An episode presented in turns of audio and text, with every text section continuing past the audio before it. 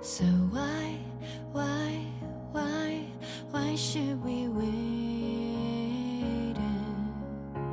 And I, I,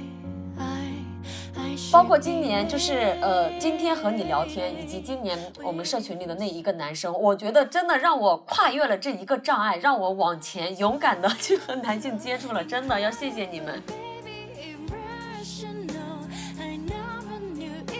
我当时就觉得。呃，非常的不舒服，因为我明显知道这件事就是我做错了，为什么却却让我表妹来承受这个批评呢？所以我当时就是面红耳赤，然后很羞愧，然后这个给我产生了很大的一个影响，就是我能隐约的感知到，就是女性在这个成长环境中是经常会遇到这样的一个不公平对待。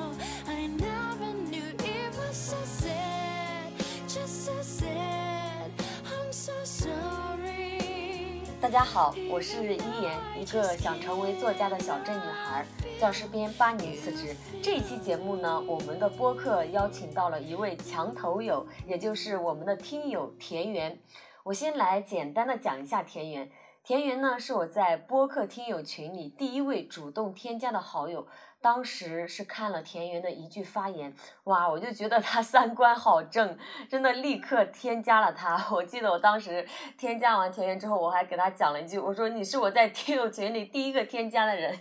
那么现在我们就有请田园上场，先请田园做一下简单的自我介绍。Hello Hello，各位墙里墙外的听友们，大家好呀，我是田园。那我也按照一言和百里的形式来一句话简单介绍一下我自己啊。我是一个在体制外工作三年，然后考入体制内工作两年，未来想过上数字游民的普通男性青年，简称普信男。当然啊，是带引号的普信男啊。哎，很有意思哎，田园的这个简介。哎，我很好奇，田园，就是你当初为什么会有关注到，就是我们墙里墙外这个播客，是哪一瞬间让你记住了？哎，百里和我这两位女孩儿。是这样的，就是我因为我想过上数字游民生活嘛，所以我有参加一些数字游民的社群。然后呢，那个群里面百里也在，所以有一天就看到百里在群里分享了他的播客，然后我就比较好奇，就点了进去。结果呢，就听到了就是百里在纠结要不要离职，然后一言呢那个时候已经离职了，然后再鼓励百里大胆的走出去。导致我就很好奇，我就很感兴趣，就想就像追连续剧一样，就想知道后面会发生什么，然后就后面就一期不落的都听了下去。嗯、那至于对嗯、百里和一言的这个印象呢，我觉得是嗯关于百里的话，我是觉得嗯听到他那时候讲他在体制内可以反向教育他的领导，他不想做的事呢，他就勇敢的拒绝，展示自己的边界感。当然，他的这个专业能力也过硬嘛。嗯，这是我对百里的印象。对一眼你的印象呢，我就是感觉你一直在探索和行动，就一直在走出舒适区，然后呢，也收获了很多成长。那不知不觉间呢，好像和当初那个小镇女孩已经走上了两种完全不同的生活。我觉得这个经历本身是非常激励人的，大概就是这样了。好的，好的，谢谢田野。哎，其实田野，你知道吗？今天我们两个录制这一期访谈的时候，是我和百里的播客今天刚好突破七千粉丝。哦，感觉很有纪念意义啊。对，所以很荣幸今天中午 我还发了一个朋友圈，我说刚好晚上就是要邀请田园来录制节目，嗯就是我很期待我们这一期的录制，因为我和百里我们两个做播客真的是从零到一一步步这样做起来的。就是我觉得可能大多数听友关注我们，就是出于这个点，就看我们俩的故事，就像追连续，剧一样。是的，是的，是的，非常上瘾。谢谢谢谢，哎我，希望这个连续剧不会呃短暂的就剧终了。对，希望看到你们，呃，有更精彩的结局，或者说这个结局可能永远不要来，让我们一直追下去，感觉也很有意思。哇哇，这一点其实很好哎，就是我今天还回想了一下百里当初找我做播客的原因，就是去年的十一月份，我刚从体制内出来，然后百里呢还在里面挣扎内耗。他就是特别想找一个情绪的出口，因为我当时就是已经出来了嘛，所以每周我们两个准备聊聊天、打打电话，好像就是对彼此的一种治愈和慰藉。然后百里说：“那我们不如打电话的内容就录制下来，就是做播客嘛。”我说：“好呀。”其实就完全没有想着会有粉丝、会有变现。其实初衷就是我们两个想记录我们两个的成长，然后一不小心做起来了。而且今天突破七千粉的时候是百里刚刚。嗯，从稻城亚丁回来，而我刚刚结束短暂的数字游民生活，回到老家，就是准备在老家休整一段时间，五月底的时候再出去。就像来到一个新的起点一样，是吧？对，就是已经走了这么远的路，而这么远的路呢，恰恰播客帮我们两个完整真实的记录了下来。所以就是这一点，我也蛮感谢我们播客的听众，包括这一次也非常感谢，就是呃田园来参与我们播客的录制。我也很很荣幸，很荣幸，感觉可以有这个机会去讲讲自己想说的话。哎，那我想问一下田园，就是我们的话题当中有什么是你比较想表达的，以及你最有触动的点是什么呢？我觉得就是我印象很深的就是关于女性主义话题的那一期，嗯就是那天我听完，因为是有四个呃女性嘉宾在讲关于女性主义的话题，然后我听了很多，但是呢，中间我听到呃一言就是谈到说，由于过往的一些跟男性的一些不好的经历嘛，导致就是对男性有一些天呃有一种天生的排斥感，然后不是有人还问一一言为什么不采访男性呢？一言说。因为不想跟他们打交道，真的是是这样。那我我我能理解这种感觉，但是呢，我我就会觉得这样可能会很遗憾，因为其实，呃，我觉得啊，我个人觉得，就是我们，呃，了解女性主义，支持女性主义，最终它是为了实现男女权利的平等。但是如果在这个过程中，我们完全不和男性打交道的话，我觉得实现起来也会非常困难。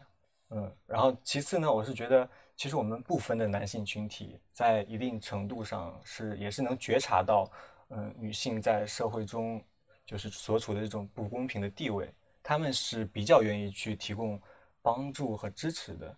但是可能因为，呃，我们男性处于既得利益的那一方嘛，所以就有时候他们是缺乏这种动力去了解女性主义，或者是说缺乏一些具体的那种呃支持的手手段或者方式，所以我觉得，嗯，总体来说的话，我觉得如果我们呃女性呃在就是支持女性主义，同时能如果能拉拢到这些我们也想支持女性主义的男性群体来加入的话，我觉得这个是一件很好的事情啊。所以说，尤其对我们男生来说也是这样的，因为我们支持女性主义并不是什么嗯、不好的事情，因为我们的家人朋友当中也有女性啊，我们肯定也想让他们在这个社会被更公平的对待，是吧？所以这就是呃关于就是女性主义这个方面我想表达的。天呐天呐，你说的这个我太有，哇，太深入我心了。你知道当时，呃，在播客群里，就是大家类似讨论到这个话题，我就觉得你三观很正，而且我想给田园一个反馈，就是在今年。我有在尝试 让自己和男性主动接触，包括这一次和你的这样一个对谈，我觉得是我的一个进步。知道为什么吗？因为过往我对嗯男性有偏见，可能是我这个环境有很大的关系。因为我在我所在的城市，不管是身边还是什么，我可接触的男性有限，你知道吗？尤其是我的同事，其实有几个不好的同事，你听到那一期，我我。就是他们对我造成的影响，因为当时对我的心灵已经造成了影响，我睡不好，所以是有影响的。但是今年我真的脱离了我们学校那个环境，以及走出来之后，我不是呃做了一个我自己的年度社群，还有一个我们每周会线上聊一次天，里面有一个男孩儿，就是和田园你很像的，你知道吗？你们都是支持啊，女性的，我看到你发朋友圈了。对对，所以包括今年，就是呃，今天和你聊天，以及今年我们社群里的那一个男生，我觉得真的让我跨越了这一个障碍，让我往前勇敢的 去和男性接触了，真的要谢谢你们。那我觉得也也很荣幸啊，能够嗯帮助到你这一点。所以我觉得那天我我加你真的是 太正确的选择了。对，可能也是一种缘分，因为我如果没有听到那一期播客，没有听到一言有那样的表达，可能我也不会去发声，呃，可能也就不会发生我们后面的这些呃事情了。对对，可能就没有哦、嗯今天的这场录制了。对谈，对，是的，嗯，啊，太棒了，太棒了，真的说的太好了，刚刚那一段，哎，就是呃，百里这次来不了了啊，只是我们两个录制，因为他刚刚结束 从稻城亚丁回来，还在高反中，他委托我问你一个问题。他说：“就是，嗯，你关于女性主义就是很有兴趣，然后就是很理解女性，那我们就是想知道是什么样的契机或者是经历造成了你的这种认知，因为以我自己就是身边接触的这种男性，包括我的爸爸、我的哥哥，可能他们嗯就是还在嗯 PUA 女性，可能他们不知道那本身就是对女性的一种 PUA，因为我身边大多数男性都是这样的，我我很感兴趣，就是田园过往的哪些经历，哎，就是造成了你对女性主义的这种认知呢？嗯，我觉得这个问题很好。我我最开始看到这个问题的时候，我想了一下，我当时第一个回答，我觉得可能是因为我的个人的这个共情能力比较强，所以我可能能，嗯，有时候能感知到，或者说感觉到部分女性她们是在社会中是处于这种，嗯，不利的地位的。但是我后来呢，又仔细回想了一下，我想到了我学生时代发生的一一些事情，就是我曾经经历过被校园霸凌。那你想，在校园霸凌中，我是处于弱势的那一方的，所以我有这样的经历以后，我可能对其他的弱势群体，我往往就是能够观察到，或者是说更敏感的能够感知到他们的那种就是状态，所以我也愿意去为其他的这种弱势群体去发声，或者是去帮助，就是不愿意再看到，嗯、别人经受我像之前被校园霸凌的这样的一个情况。再有一个就是，我觉得我在我小时候，或者说在我学生时代，我确实身边也发生过这些关于女性方面，就是对她们不好的一些事情。我比如，就像我在群里举的那两个例子，就一个就是，呃，我上学的时候，我们有一位老师，他就是他其实教书教得非常好，而且对学生整体来说是非常好的。但是他有一个特点，就是对男生和女生的态度是非常不一样的。比如说，同一个问题，如果是男生上去去咨询老师，老师会非常耐心的给他回答；但是如果是一个女生问同样的问题，老师就会明显的感觉有一种不不耐烦的那种，然后他会说：“哎，你怎么这个都不知道呀？你再好好想想。”就就是类似于这种。当然，他其他方面都是很好的，但是我从这点是能明显明显感觉到，就是有这种老师是对男性和女性是有不同的这种待遇的，而且不是我一个人这么觉得，我们当时其实我们整体都是能感觉到的，而且有时候也会就是讨论。那还有一个就是说，呃，发生在我和我表妹身上的一个事情，当时我是记得在我表妹家里，然后我在嗯、教她，这就是我在网上学的，就是在面对坏人的时候如何去嗯、挣脱，就是坏人对你的一些呃束缚啊什么的。然后在教的过程当中呢，我不小心就是把他的手扭到了，嗯、然后呢，我的就是嗯、就是姑姑他们回来看到了就是这个事情，然后他们第一时间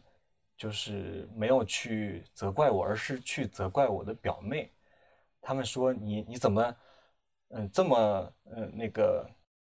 就是身体怎么这么脆弱了？人家你你表哥是在教你，怎么还你你你还还还受伤了，搞得人家怎么怎么样？我当时就觉得呃非常的不舒服，因为我明显知道这件事就是我做错了，为什么却却让我表妹来承受这个批评呢？所以我当时就是面红耳赤，然后很羞愧，然后这个给我产生了很大的一个影响，就是我能隐约的感知到，就是女性在这个成长环境中是经常会遇到这样的一个不公平对待。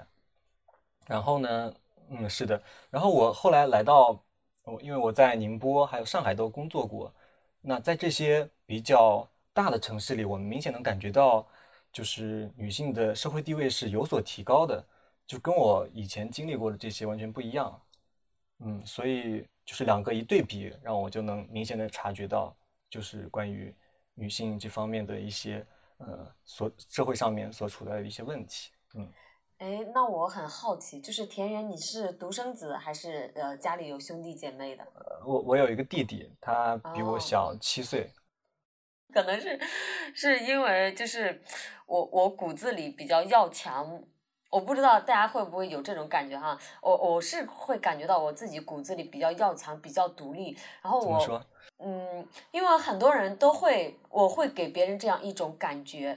我并不认为我是一种要强，你知道吗？就包括上次我们读书会，我在直播的那那一场活动，你应该看了那场直播吧？就是嗯我们周六和玲玲的直播，我妈就会说我直播的时候给人的一种感觉很强势，没有玲玲温柔，是这种感觉吗？我看到了，但是我完全没有这样的感觉啊。就这个，其实这个现象，我觉得就是其实还是跟父母的那种教育方式有关。他们往往会看到孩子身上就是不好的一些地方，他们可能出发点是好的，他们觉得不要让孩子在外面丢人，我们要指出他的一些问题，然后让他变得更好。但是我们，但是这样反而会对孩子进行一种嗯打压式的这种感觉，让他会有所就是变得没有那么自信。其实对长期来说是这样的。呃，但是你知道吗？其实，嗯，有朋友也这样说过我，但我觉得哈，我并不是要强，我觉得我没有办法，如果我不强的话，生活中的坏人就会来欺负我，你知道吗？无论是在工作还是生活中，所以我必须要让自己强起来。哦，其实这这是你保护自己的一种方式，是吧？，对，呃，嗯包括你刚刚说的，就是呃，上学的时候，嗯，老师会对女生有偏见，其实我是有有这种感觉的，嗯，就是你也会有这种经历。，对对，我是有这种经历，而且你可以很敏感的感觉到老师是和男生女生区别对待的，尤其是女老师。对，这个很诡异的一点就是说，嗯她们本身就是女性，那为什么就女人何苦为难女人？就是可能因为他们也是在这种就是背景下长长呃就是长大的，然后他们可能也有类似的经历，然后呢，他们可能认为这样反而是天经地义的，有可能是对，还有一点可能是异性相吸的原因。啊异性相吸，这样的吗？对，呃，因为在我奶奶的身上，呃，我奶奶是很重男轻女的，就是她喜欢男孩子，不喜欢像我这种女孩子。呃，但是我爷爷呢，就是呃不重男轻女，但相反呢，我爷爷非常喜欢女孩儿，他特别疼爱孙女儿。对 他们两个刚好反过来。嗯，好像我们就是在一些大的城市里，好像就好一些，因为我看到好多就是我的朋友们，他们会开玩笑啊，就比如说，嗯，准备生孩子了，然后他们会开玩笑，如果说生出女儿来就当个宝一样养，如果生出个男孩就扔掉，反而会对女就是女孩子可能会更喜欢一点，这是我观察到的。但我觉得应该是从我们这一代身上，可能是会对女孩子更喜欢一点。呃，因为我在安吉的时候，就是在那个数字游民社区里嘛，就有一个女孩儿，呃，她已经是人生教练了，然后但是她的家里爸爸妈妈都很重男轻女，她是，呃，就是那种土生土长的上海人。当时她说的时候，我蛮震惊的，因为以我对上海的印象，我觉得哇，不应该重男轻女呀，但其实不是嗯的，就是还是有重男轻女的，对。看来就是她是不是跟，哦，我知道了，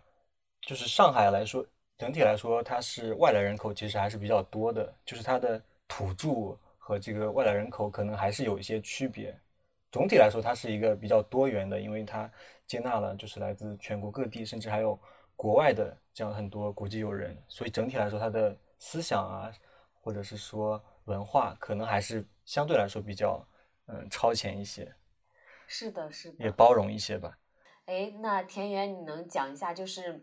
呃，为什么会喜欢，就是我和百里以及我们这档节目的原因？喜欢的原因就是，首先是感觉到你们很真诚，因为在播客里分享的都是自己亲身经历的一些事情，很接地气。然后呢，由于我也是在体制内工作，然后可能将来也想走出去，所以就非常的能感同身受。我就是关于哪有哪些困扰，关于有哪些害怕，对未来出去以后的害怕，这些都是呃我非常真切能感受到的。还有就是，我觉得你们，因为你们已经呃两个人都已经勇敢的走到墙外了，对于墙内的我来说，你们不管是目前所遇到的任何的一些收获，或者是嗯、呃挫折、呃教训，对我来说都很有指导意义。相当于我就是，相当于就是，我觉得你们两个是我未来的一个提前，哦，走在前面的那一个人，对吧？对对对，把你们当做是走在前面的一个人，然后我就是可以向你们多学习一些。嗯，还有一点呢，我就是觉得百丽和一言都很有包容性，因为呃，就是在那天我在听友群针对女性主义呃那期节目，然后说出了一长段话语的时候，其实我是对于嗯播客里面百丽讲的不想跟男生交流，其实是有一点点小小的不舒服的，所以我当时发完以后呢，结果看到呃就是百里，然后第一时间呢对我的话进行了反馈，然后一言呢也非常的就是有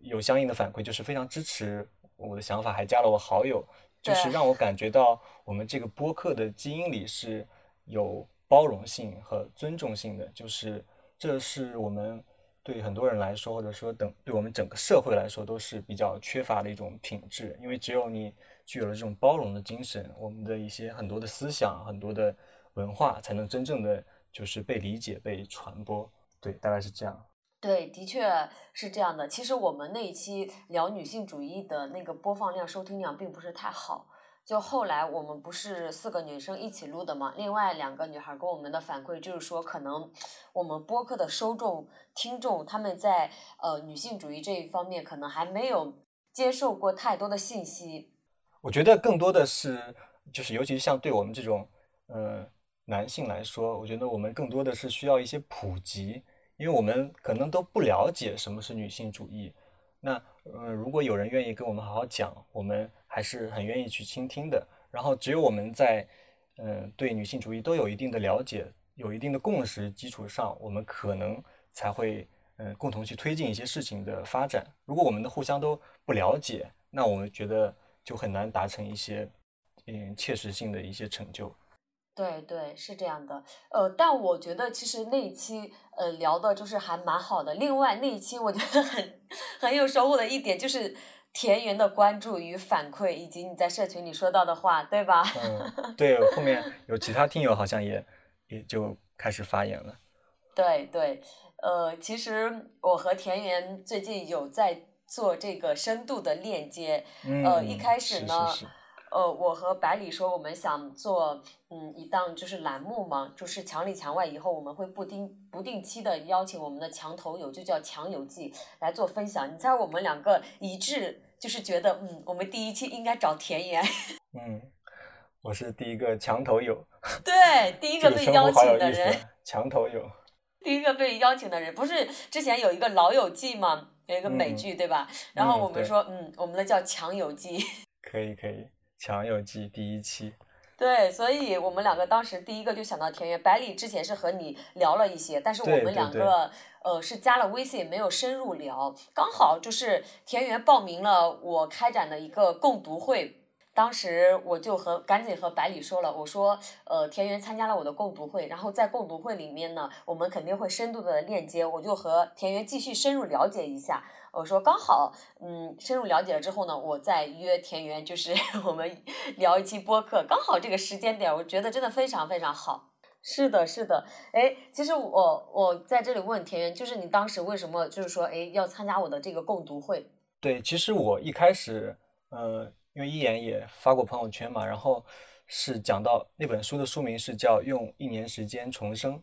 我第一次，呃，说实话，我第一次看到这个书名的时候，我是觉得这是不是那种心灵鸡汤类的，或者是说成功学的，就是因为它看着就很很很鸡汤的那种感觉。对对，所以我没有没有太注重视。然后之后呢，是看到一言在视频里面又又讲了一次，然后我然后才初步的就去搜了一下这本书，然后看了一下，嗯、初步翻了一下，发现里面他的一些想法其实是我之前有思考过的，但是我想过的呢没有那么系统化。然后我觉得这本书还是确实值得可以读一下，而且如果是一个人读的话，可能就是有时候会缺乏动力。如果正好能加入到这个共读会里面呢，可能我们一起一起阅读的这种效果会氛围啊什么的都会更好一些。哎，那现在你加入共读会，就是我们共读会马上快结束，你现在什么感觉？就是你按照你自己真实的收获来讲就行。对我收获还蛮大的，因为我就是通过这本书，嗯，明确了我以前的呃一些经历，然后从这些经历当中呢，又呃逐渐的去分析出了我到底是在哪些方面具有优势，然后我未来想做哪些事，我这些优势呢是怎么样可以利用到我想做的，呃，就是应用到我想做的这些事上面。我觉得这这点对我帮助非常大，因为我以前可能就是很模糊的，觉得自己可能比如说擅长口头表达能力还可以，但是这一点能为我带来什么，可能都没有仔细的去想过。但是通过读这本书呢，我可能更细化了，通过那些书里面提到的练习，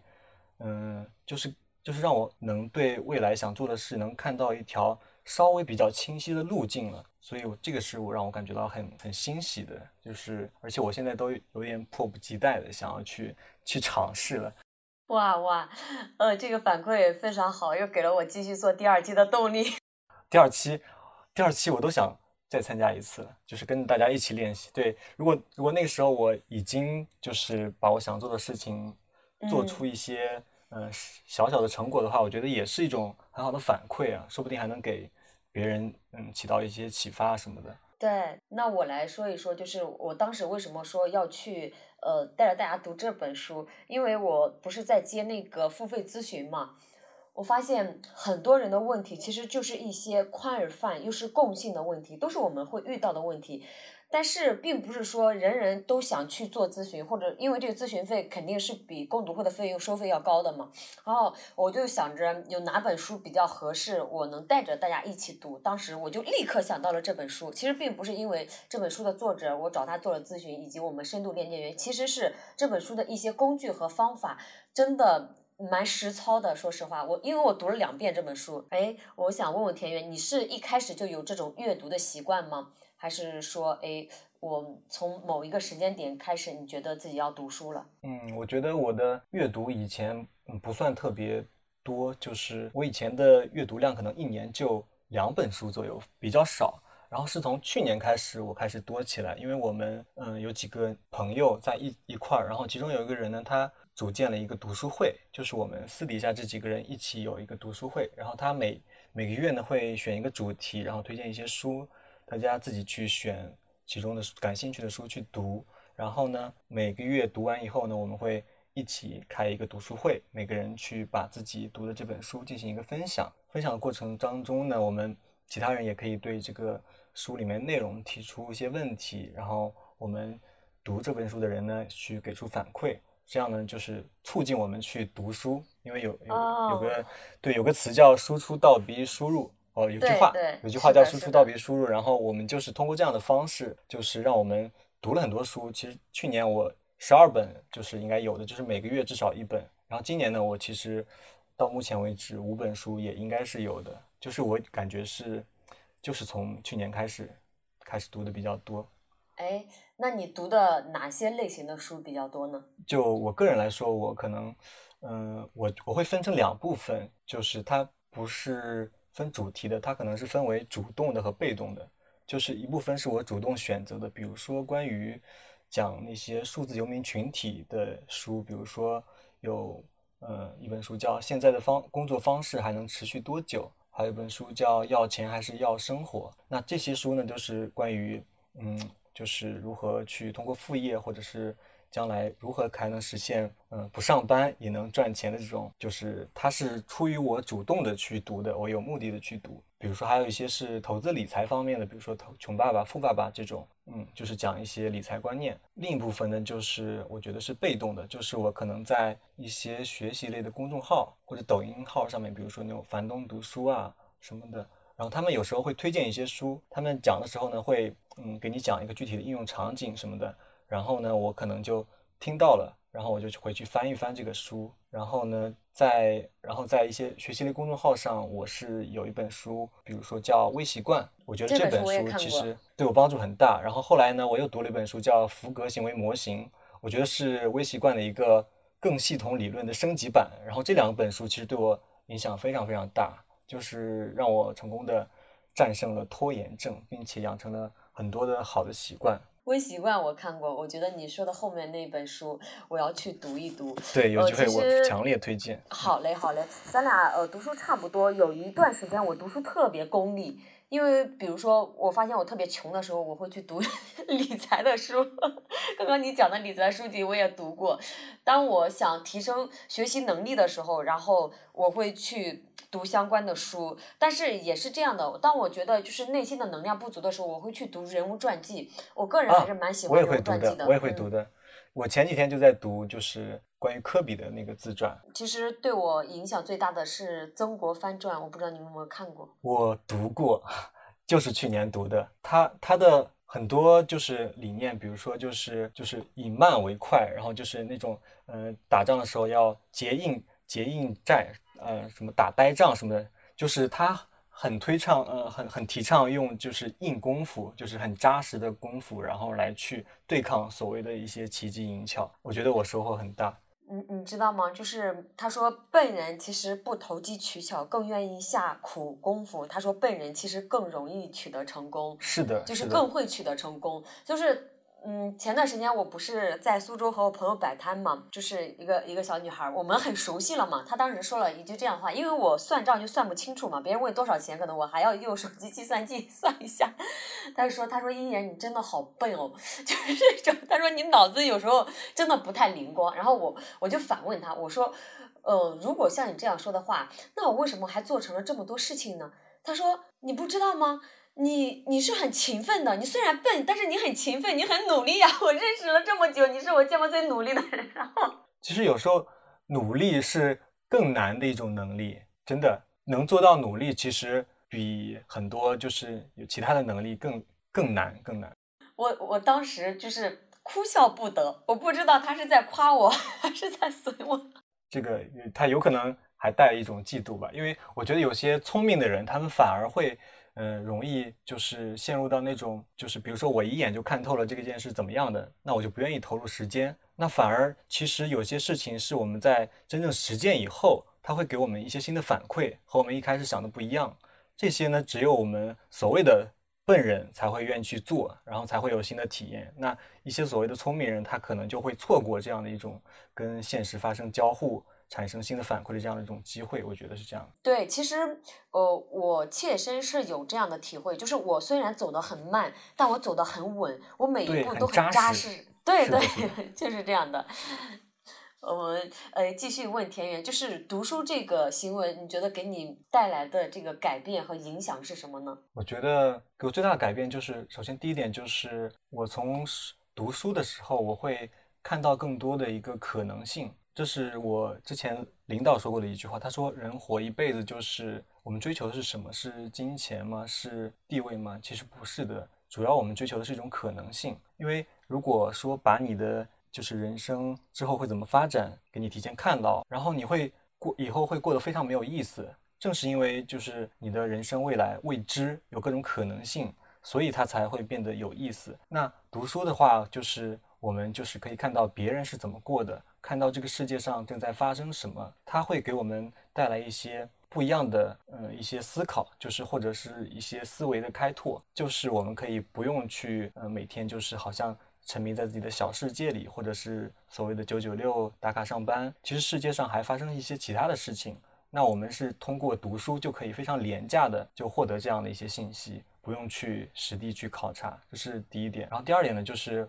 我是通过读书，是真的收获了一些技能吧。就像我刚刚提到的，就是微习惯，它是切实的让我去养成了就是一些好的习惯。然后它，因为我利用它里面讲到的方法，就是我可以真实的去感受到它给我带来的这种嗯有益处。那一言，你这边有没有一些收获？通过读书？我我说一下吧，其实我小时候是不爱看这种课外书的，可能比较喜欢看的。呃，就是小学生导读，就是我上小学的时候，老师会发那种小学生导读，然后上初中的时候呢，就是会看那个阅读直通车，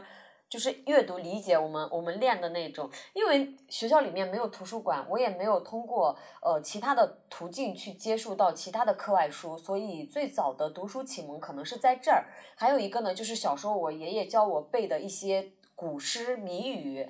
我觉得真正让我对书有真正的感觉的时候，其实是在我读那个五年制专科学校的时候，我读了路遥的人生，还有路遥的《平凡的世界》。呃，那嗯本书很难读，就是三部嘛，一共。但我看完了，其实我我现在看看啊，那那个阶段我去读《平凡的世界》，其实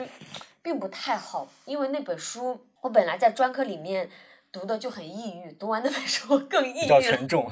对，因为那本书里有一句话，他说就是，嗯，他说孙少平嘛，他说，嗯，你就是因为走出了双水村，就是因为呃，你读了那么读了太多的书，如果你和大哥一样，就是呃没有读过那么多书，没有走出村子，就是日出而作，日落而息，然后再生一个大胖小子，那么你这一生就不会有那么多不为人知的烦恼。其实我专科阶段非常迷茫，我看完那本书。哎，我我就更迷茫了。但好在我觉得有一个什么样的转折和契机，就是我学校那个环境我不喜欢，然后不喜欢呢。毕业之后，我不是考上了老师嘛，就是在农村老家和我奶奶一起住。然后那个时候互联网还没有现在这么发达，我晚上的时间除去给学生备课、批改作业的时间，其实还有两三个小时。我发现这两三个小时我去干嘛呢？我只能选择去读书。所以当时你知道吗？就是书籍陪我度过了漫漫长夜。就是我当时在村庄里面，其实是没有人可以聊天，没有人与我产生共鸣的。但是我在书里，真的我的思绪可能已经飘到了新西兰，已经飘到了国外其他国家，因为这些都是我在书里看到的。我我真的，呃，就是在那个时候爱上阅读的。我记得特别清楚，就是有一次下着漫天的大雪，然后窗外很冷，然后我我在被窝里面看书，那种感觉太美妙了。嗯，能感受到，就是读书有时候就是会给我们这种感觉。我记得好像，呃，有时候，呃，不是有时候，我记得我当初好像是在上学的时候，就是有时候上语文课不想听课，然后就掏出小说来，就是放在那个课桌上面看，然后就会很入迷，就是那种金庸的小说嘛，然后武侠小说，然后看完以后很快，就是恍惚间好像就下课了，然后我的思绪还回味在就是那种武侠世界里，感感觉有一种那种，嗯、有一句话怎么说来着？好像叫“洞中方一日，世上已千年”，就是有一种时间流逝的这么快，就很恍惚的那种感觉。到底是我现在是在武侠世界，还是在现实世界那种感觉？它很它很能带入到那种感，就是情境当中。对，我觉得就是，其实当你读书进入心流的那个状态的时候，其实你是很幸福的，很沉浸的。是的，嗯嗯，所以有人说啊，读书看不下去，坐不住。我在想，怎么会坐不住？我觉得我觉得是跟习惯有关系，就是我们嗯在做一件新的事事情的时候，它会有一个适应的阶段，一旦过了那个临界点，可能就会好一点。是的，是的。所以还有就是，嗯，嗯，你说，就是还有就是，我觉得如果这个书是你感兴趣的话，我觉得可能会就是就不会有那么痛苦了。对，所以真的我非常感谢读书。我觉得如果没有读书，天呐，我都不敢想象我在过什么样的一种人生，是在刷抖音吗？还是在打麻将？可能那就是另外呃一个版本的一言的人生了。但我真的有感觉，其实包括我这次辞职，就是书也给了我很多的勇气和力量。嗯，是，真的是这样的，所以还是希望大家，嗯，有时间的话多去读读书。诶，那我想问问田园，就是你如何看待读书？我们是否要有呃功利性去读书呢？啊，其实关于这一点，我可能跟大众的理解不一样，因为在我身边，我听到的论点，大家都是说，我们读书可以呃就不要那么功利，就大家都会这么说，就是我们嗯喜欢什么书就去读，如果不喜欢也不要强行逼迫自己，读书不要那么功利。但是我呃就是这一两年来的体会就是，我觉得功利一点其实挺好的，因为我有一个非常就是切身的体会，就是当我们看到一些美景的时候，我们有时候会脑子里一下浮现出我们当初背过的那些诗词，比如说看到一些晚霞呀、海边啊，我们会想到“落霞与孤鹜齐飞，秋水共长天一色”，就这种诗句，因为这些是我们当初在为了高考备考，然后通过不停的练习和背诵，它会刻在我们的脑子里。这个时候，我们当初确实是为了功利去记的，但是当我们某呃某一天看到这样的情景，然后它然后浮现在你脑脑海里的时候，你会觉得当初背的时候就是那种是很值得的，就是它会让你产生一种共鸣，感觉哦，我正好有一句话可以就是描述现在的这个场景。可是如果你想，我们当初如果没有去记，没有去背那些长篇大论的古文，那些优美的诗词，我们是很难记住的。如果是单纯的看一看，那我们在遇到这些美景的时候，可能就会用那种很很枯、很很乏、很乏力的词汇，很苍白的词汇，就是哇，好美啊，可能就没有其他的了。另一点就是，我觉得如果我们对某些方面有需求，我们大可以去寻找。嗯，跟这方面有关系的剧书去读，然后呢，我们去用书里面的知识，嗯，学到的技能去实践，然后去产生反馈。如果我们验证到这本书的理论真的很有效果，那我觉得是一件很有成就感的事情啊。你觉得呢，一言？你是怎么样看待的呢？对我，我能说，其实我一开始读书就非常功利吗？就像我刚刚 讲到的，我。就是考到市区的时候，我发现我特别穷，然后我就想着要去赚钱，于是就看了很多理财书，什么《财富自由之路》《通往财富自由之路》《穷爸爸富爸爸》。但我觉得这种功利性的读书其实是很好的，因为你想着要去改变，你那个呃主动性和实践性就会变得比较强一点。它其实恰好符合了主题阅读的一个一个一个。方法就是我们因为对某个方面感兴趣，所以我们会搜索相关方面的一些一系列的书来去。是的，包括后来我不是想着逃离体制嘛。然后我就发现时间不够用，我后来就是呃，几乎把我所知道的别人推荐的所有的时间管理的书籍都买来了，然后我就自己发现自己会搭建自己的时间管理体系了。当时我还出了一个自己的时间管理课，就是图文版的时间管理课，在一个平台上卖，还真的卖出去了二十多份。哇，很厉害，很厉害。就是呃，我觉得我我们读书其实。就是功利的，我可以为什么这样说呢？因为无论你是消遣也好，你是干嘛也好，你哪怕看一本笑话书，你都是想从中去获得幽默、获得快乐的。嗯，是的，是的。而且，而且，如果是真的，就像嗯一言说的，比如说你去实践，去产生了一些反馈和效果，那种成就感是真的是很很让人着迷的。对对，而且真的，我觉得我读书最多的那几年，其实就是最痛苦的那几年，就是因为那个时候，嗯，在体制内过得特别痛苦，你想要急切的去改变，就逼着自己不停的读书，不停的往前跑，呃，就是要每天汲取大量的知识。相反，我今年有意识的让自己就是去慢下来嘛。就是包括读书也没有那么功利，但我觉得其实是要有那么那样一段功利的时间段，你才知道后面你的不功利。对对对对，就是我们读，不是说所有的书都要功利，就是我们需要的时候，我觉得可以功利，或者是有些东西我们可以强迫自己功利一点。那就比如说背单词、背古诗词，那这时候你不功利也不行啊，你只是看一看，好像他也学不会啊，是吧？是的，是的。哎，那你平时就是喜欢呃看纸质书还是电子书呢？我我是以电子书为主的，你你你是什么类型的也？呃，我其实喜欢纸质书，但是我我现在是看纸质书比较多。我偷偷告诉你，包括 这个呃听友朋友们正在听着，不算偷偷了吧？你要被所有人听到了，以及正在听 这档节目的朋友们，我。在体制内的时候，最喜欢的就是用手机里的软件微信读书看书。为啥呢？就是所有的同事可能没有课都在 在对他们在聊天，在刷手机刷抖音，我也在看手机啊。但其实我真的利用那段时间看了蛮多的书的。就是大家在真正的聊天的时候，他们看似我在刷手机，其实我真的恶补了很多知识。就是努力的人，就是看似在跟你们一起刷手机，但是我在偷偷用功，是吧？对，但其实你如果拿本书去去办公室里面看，他们会觉得你很另类。对，其实有时候会受到这种就他们的非议，即使他们可能不会明说，但是他们有一些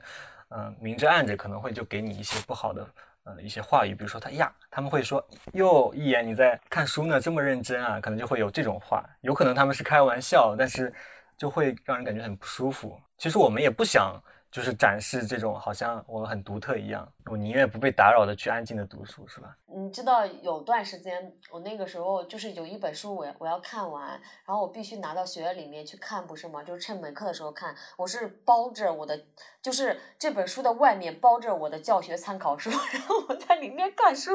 像特务一样。对你这你这让我想起了我们小就是上学的时候，我们会课本里面夹一个小的一个漫画书，然后我们再看。而且那一次我把书带走的时候，我我是拎了一个透明的塑料袋，然后我也是用我的教参书包裹着。我记得特别清楚，那一天我给我闺蜜拍了一张图，我说你看，就是在学校读书的老师会被人认为是奇葩，我还要。嗯，就是外面包裹着自己的教参书。我闺蜜对我说了一句话，我印象特别深刻。她说：“以后把这些事事情都写进你的书里。”嗯，对，我觉得这个这一点上其实挺可悲的。什么时候变读书都变成了一件嗯要偷偷摸摸的事情，就就很可悲。嗯，聊到这儿的的确是这样，就是因为我在学校里面嘛，我们都知道很多老师就是是真的不读书的。他们说不定看到别人读书，还会觉得别人在装，可能是在就是不是在认真的读，只是在为了拍照或者是显示自己的那种与众不同，是吧？是的，是的，而且呃，今年我有一个呃大的点，我发现自己就是也在阅读，但是我的重心呢，可能说就是没有呃偏向阅读这一块儿，我可能是去做呃读人，比如说我想与人产生深度的链接，或者是我想要去大自然里，我想我要去不同的地方，我今年我有一个这样的体会。明白，明白。刚刚我忘了说，我就是为什么喜欢读电子书啊，好像漏了。就是，呃，我个人就是为什么喜欢读电子书呢？是因为有一个有一次，就是我在写一篇文章的时候，然后我想起来有一本书有一个论点写得非常好，然后我想去找到它来写进文章里。结果我翻开那本书，我左找右找，找了半天我都找不到那句话，就非常的难受。但是如果这个是发生在比如说微信读书里面，它是其实是有检索功能的，对对只要我记住那一两个关键词，那我可以马上就能定位到那个地方，这个就非常方便。对，就是这个经历让我就是对电子书有非常非常的好感，就非常支持。还有一点就是他做笔记啊，或者是做呃就是自己的一些感悟，就会比较方便。对，而且你像我们纸质书的话，可能写写自己笔记的那个地方可能就没有地方，不太有那个空间。还有还有一个就是说，我觉得我觉得很多人都会有这样的一个经历，就是我们在搬家的时候，如果你有太多的纸质书，太痛苦了。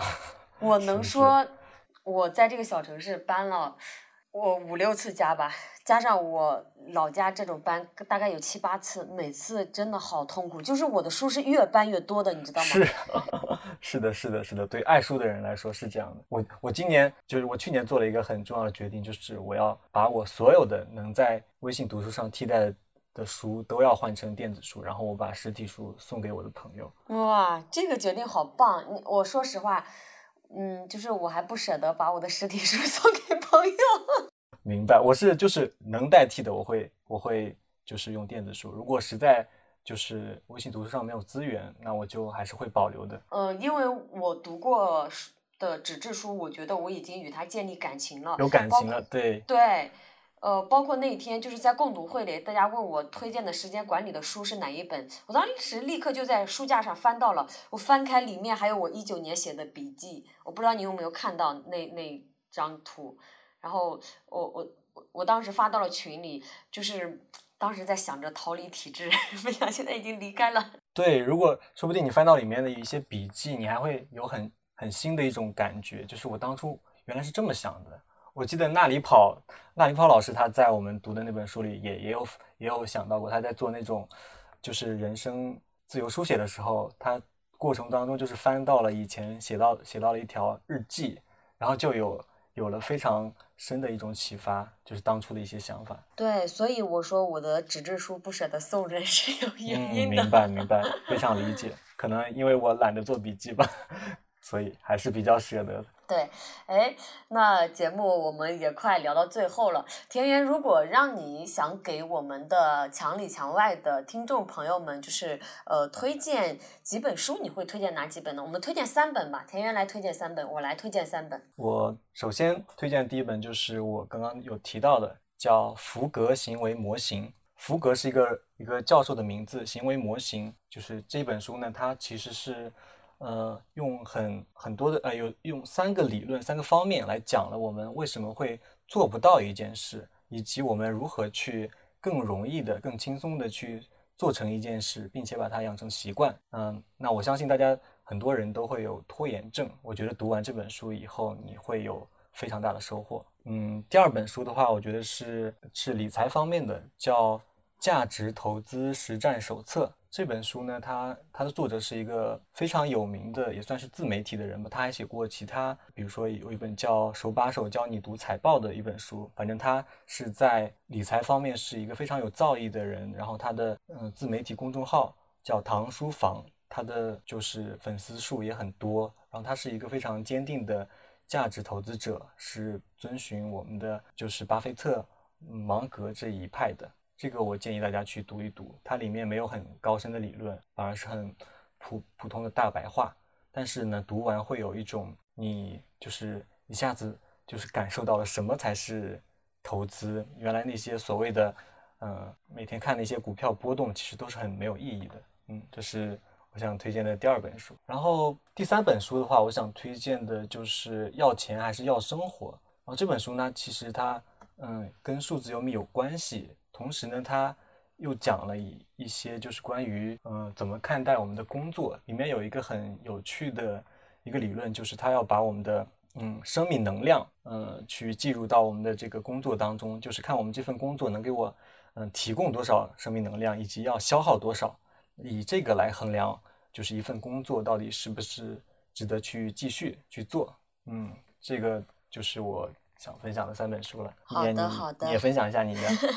呃，谢谢田园给大家分享的三本书，那我我也来分享一下。我分享的第一本呢，就是《曾国藩传》，就是张宏杰老师的这本书。我当时大概读了三遍吧，就是曾国藩对我的改变真的蛮大的。呃，因为之前我的确非常笨，我数学从来都没有考及格过，但是。呃，曾国藩让我看到了一个笨人，他通过不断的自省自修，到达了一个圣人的高度，并且他非常非常的自律，就是在生命的晚年，他还在坚持写那个日志，坚持写日记，而且他给自己规定了十二条还是十几条修身的呃定呃修身的，就是这个信条，我记得特别清楚，我那个时候读完贴在了我的床前。你要背了是吧？对，有一条第十二条好像就是夜不出门，他给自己规定的天黑了以后就不要找朋友出去玩，就是他每天晚上会坚持练字。我的天呐，因为当时我感觉我在小城市就是会有一些这种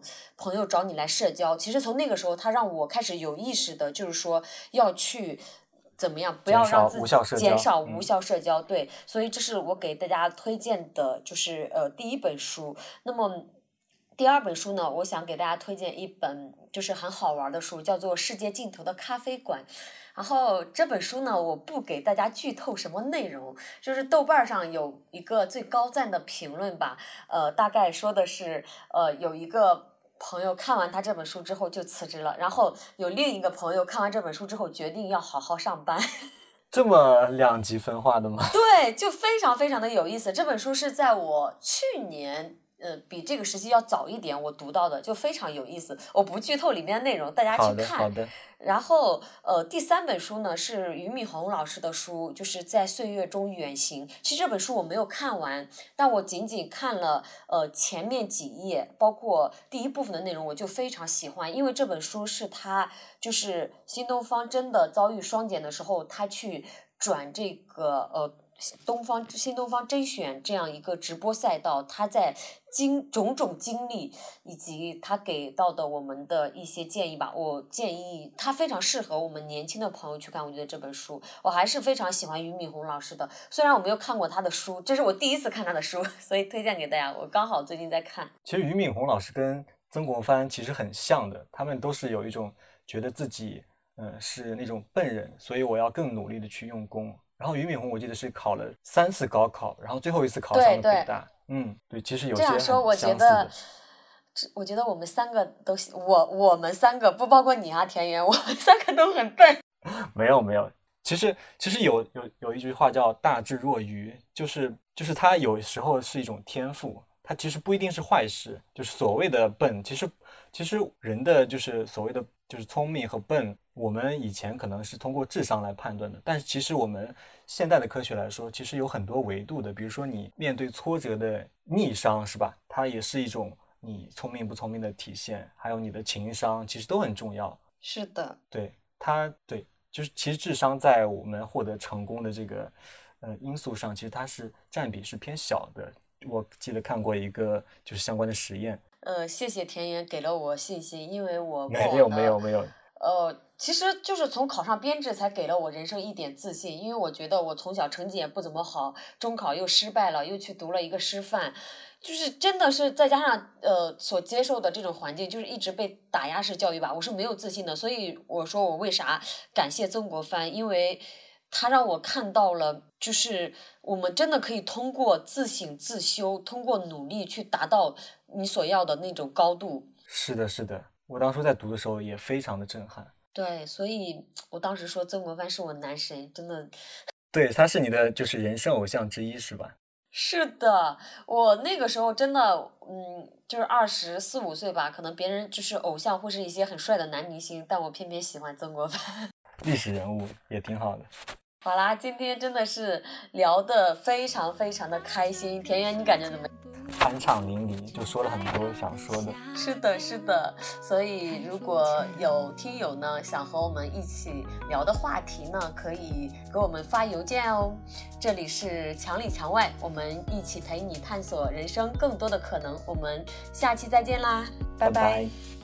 就像每个硬币都有正反两面，难遇见。天气预报说明天有雪，可备忘录里明天有约。一个世界，